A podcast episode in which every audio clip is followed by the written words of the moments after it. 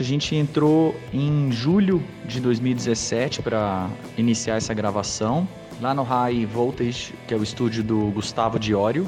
E nós já tínhamos todo o material pronto quando nós entramos para gravar. Foi uma gravação toda ao vivo e somente as partes de vocais é que foram feitas separadamente. Então foi uma gravação razoavelmente rápida.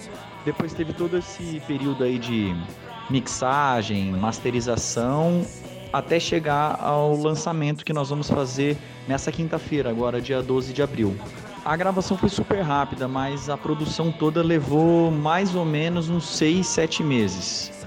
Porque nós queríamos né, que aquele timbre bem espontâneo, bem orgânico ficasse registrado, né, daquela gravação ao vivo.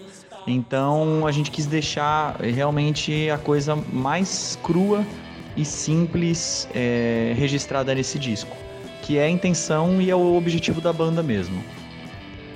A gravação foi super rápida, mas a produção toda levou mais ou menos uns 6, 7 meses. Porque nós queríamos né, que aquele timbre bem espontâneo, bem orgânico ficasse registrado, né, daquela gravação ao vivo. Então a gente quis deixar realmente a coisa mais crua e simples é, registrada nesse disco, que é a intenção e é o objetivo da banda mesmo.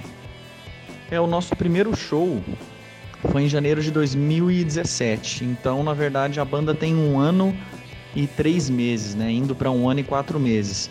É, a gente avalia que as coisas aconteceram rápido, né? A recepção do público tem sido boa, apesar de que atualmente a gente vive uma fase em que o público não tem comparecido como comparecia há anos, né, alguns anos aí na, nos shows feitos em Londrina, mas também nas cidades aqui da região.